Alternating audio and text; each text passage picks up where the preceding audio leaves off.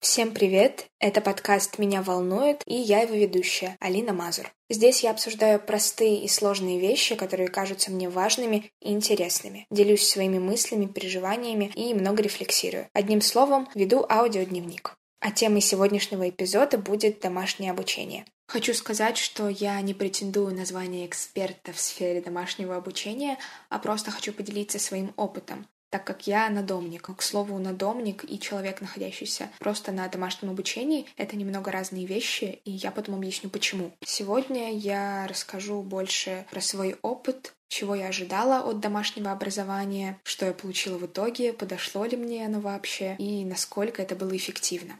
Но помимо личного опыта я расскажу в общих чертах, что из себя представляет домашнее обучение, какие у него бывают виды и как в нашей стране войти в систему домашнего образования.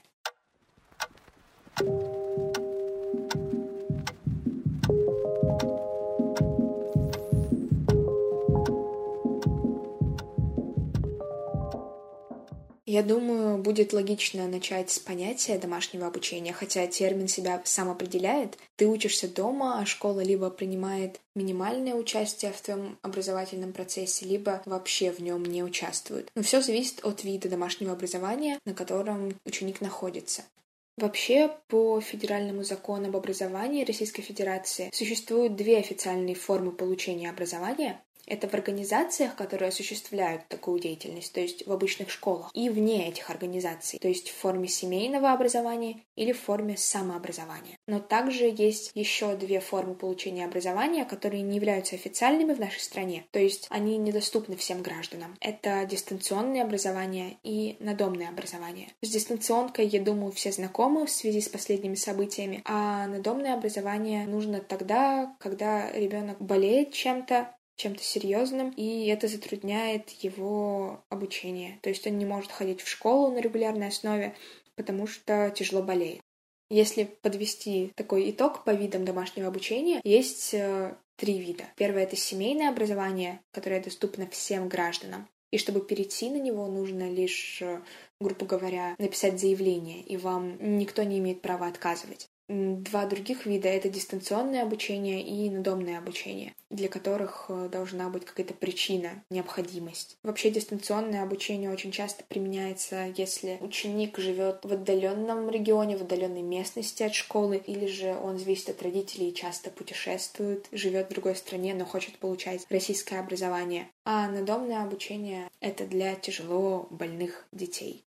Поподробнее расскажу про семейное обучение. Какими могут быть причины перехода на данную систему? Во-первых, у ребенка могут быть э, постоянные проблемы с социализацией. Либо он сам не горит желанием общаться со сверстниками, либо он сталкивается с травлей. И когда ребенку плохо, переход на домашнее обучение может стать хорошим выходом из ситуации. Во-вторых, причиной перехода могут послужить различные конфликты учителей с родителями, учителей с учениками и так далее. Все это очень неприятно, поэтому перевод ученика в другую школу или же домашнее обучение тоже могут помочь. В-третьих, причиной могут стать различные семейные обстоятельства. Это переезд, работа родителей. Вот когда ребенок ведет такую активную жизнь, когда он очень часто передвигается из страны в страну и из города в город, гораздо удобнее все-таки учиться на семейном обучении или же дистанционно. И как же все-таки перейти на домашнее обучение? Но для этого нужно выполнить три шага. Первый уведомить органы местного самоуправления о вашем переходе. Второй — подобрать школу для промежуточной и итоговой аттестации. Это может быть как ваша бывшая школа, которой вы заново прикрепляетесь уже в новом статусе, или любая другая школа.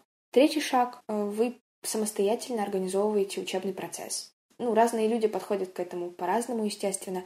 Какие-то родители решают сами учить своего ребенка, э, самостоятельно покупают ему учебники, организовывают ему планы, выступают его непосредственными учителями, э, или же просто складывают все обязанности по своему обучению на ребенка, и ребенок уже сам как-то копается в этих учебниках, учит то, что считает нужным, также есть путь э, покупки онлайн-курсов в каких-то образовательных платформах для самостоятельного обучения, потому что это достаточно сложно охватить всю школьную программу самому. Не все родители на это способны. Естественно, они понимают, что их дети тем более на это не способны. Онлайн-школы — это тоже выход при семейном образовании.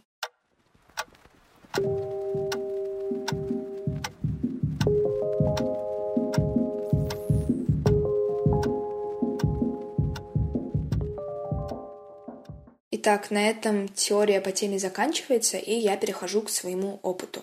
Как я уже сказала, я надомник. У меня всегда были проблемы с сердцем и органами дыхания.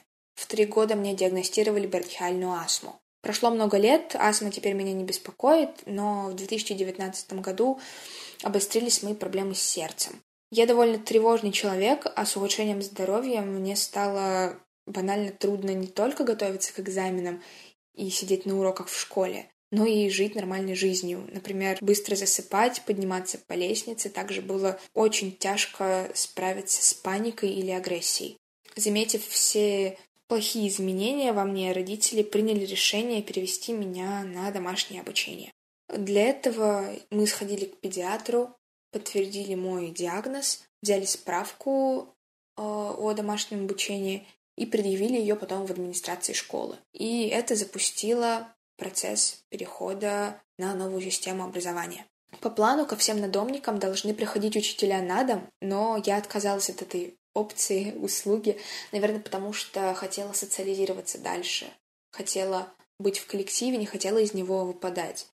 На домашнее обучение я вышла в последней четверти девятого класса. Мои часы обучения сократились вдвое, это было мне на руку, потому что я могла свободно готовиться к экзаменам, э, отдыхать и больше уделять времени своему лечению. И изначально мне казалось, что мое расписание не будет зависеть от меня. Но когда я пришла уже в администрацию, мне выдали бумажку с какими-то предметами, я округлила глаза, спросила, и этому мне нужно следовать. Мне сказали, нет, конечно, ты должна подойти к каждому учителю и договориться с ним самостоятельно. Что я, впрочем, и сделала. Я подошла к учителям, и выяснилось, что на большую часть предметов мне даже не нужно было ходить. Ну, то есть я ходила на базовые предметы, такие как русский математика, э, ну, также ходила на курсы по обществознанию и истории, которые я сдавала на ОГЭ. Ну и в основном все. В моем расписании для таких предметов, как ОБЖ, физкультура, география, черчение, ну, даже английский язык, на них я должна была ходить раз в две недели, кажется. Ну, я, естественно, на них не ходила, я просто в указанное время приносила или скидывала по интернету задания, их проверяли и, и таким образом выставляли мне оценки. В общем, особо я не напрягалась. А, летом все было, в принципе, нормально. Я пила уже на тот момент несколько курсов таблеток, и мои проблемы немножечко загладились. И в десятый класс я решила пойти как нормальный ученик. Училась в нормальном режиме. Ну и меня хватило, наверное, месяца на два. В конце октября мы поехали с классом в Питер. В Питере тоже все было хорошо, но у нас был такой активный образовательный отдых. Мы перескакивали с вокзала на вокзал, с вагона метро на другой вагон метро, все это с чемоданами, с сумками в руках тяжеленными. Все в таком большом ритме. Я даже удивилась, как ты меня не беспокоит сердце, хотя вот я на ногах буквально с 5 утра до, не знаю, до 11-12 вечера. Я приходила сразу в номер вечером, я сразу вырубалась. Но когда я приехала в Хабаровск, все проблемы, все это напряжение эмоциональное, напряжение физическое, оно все вылилось просто одним большим комом свалилось мне на голову. И у меня были такие сильные приступы, которых никогда до этого не было. И поэтому мы поняли с родителями, что, видимо, мое сердце это серьезно и надолго. И просто так от этих проблем не избавиться, поэтому нужно опять восстанавливаться в домашнем обучении. И со второй четверти я опять начала учиться в режиме ДО, только в десятом классе меня уже не устраивало сокращение часов. У меня социально-правовой класс, и, соответственно, очень много часов обществознания, истории, права, МХК. Я очень люблю эти предметы. Я не хотела упускать возможность учиться вместе со всеми, тем более у нас э, по этим предметам очень хорошая учительница, Она мне очень нравится, мне очень нравилось проводить время со своим классом на этих предметах, поэтому я просто не могла позволить себе не ходить на них и сократить себе так часы. В общем, я ходила вместе со всеми. Теоретически, когда мне было плохо, я могла уйти там с последних уроков или не прийти на какие-то первые уроки, потому что у меня их даже не было в расписании. Я была в какой-то отдельной группе, в каком-то отдельном журнале и в классе не числилась, мне кажется. Но я ходила на все, ходила упорно всегда, все выполняла, потому что мне нравилось. Э, также я поступала и с литературой.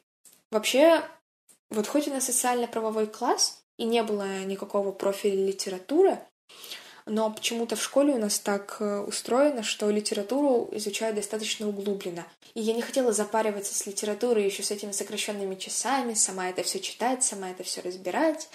Э, поэтому я подумала, будет легче, если я послушаю учителя вместе со всеми, а потом уже выполню какие-то задания.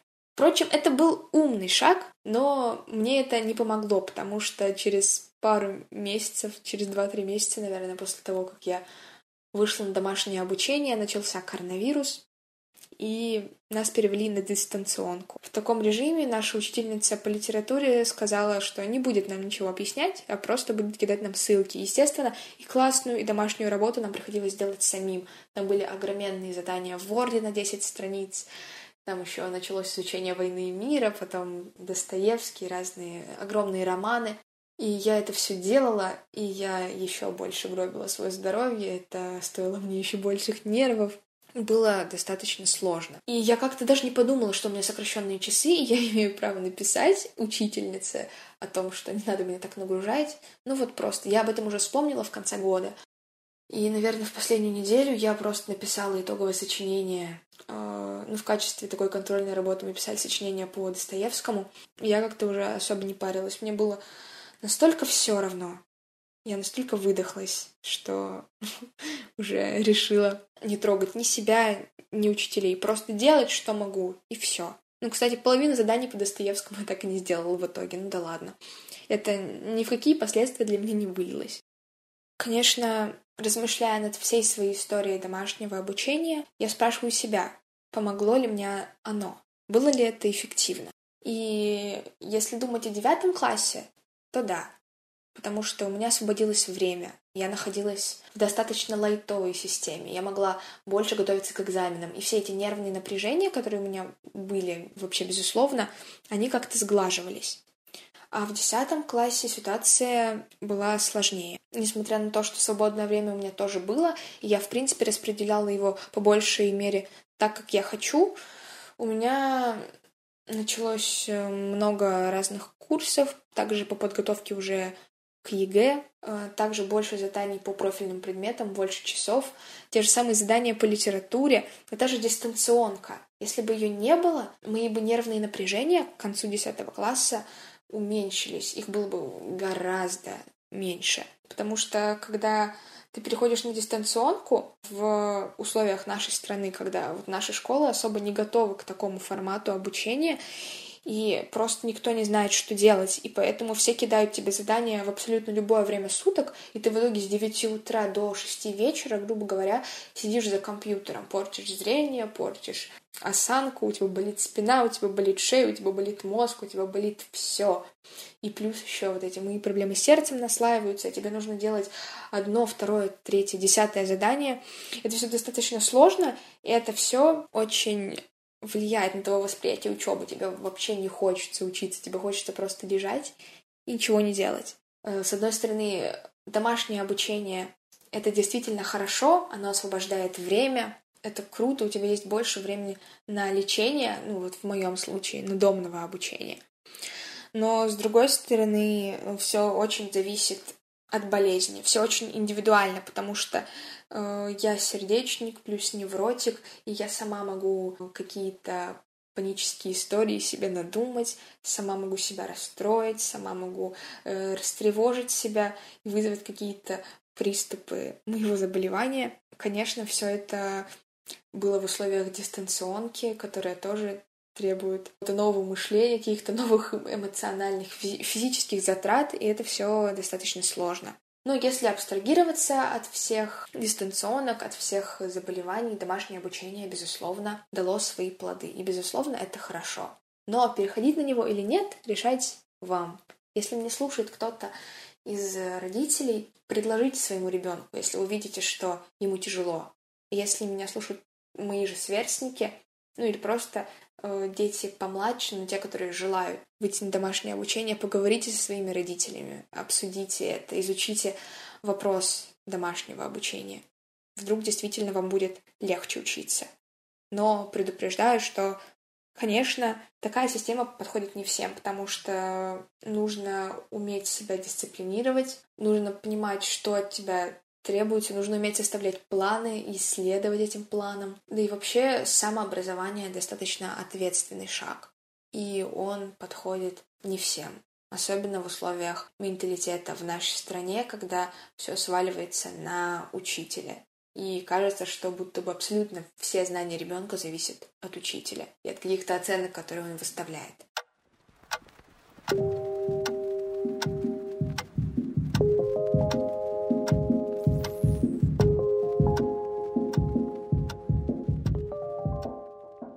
Спасибо, что прослушали этот эпизод.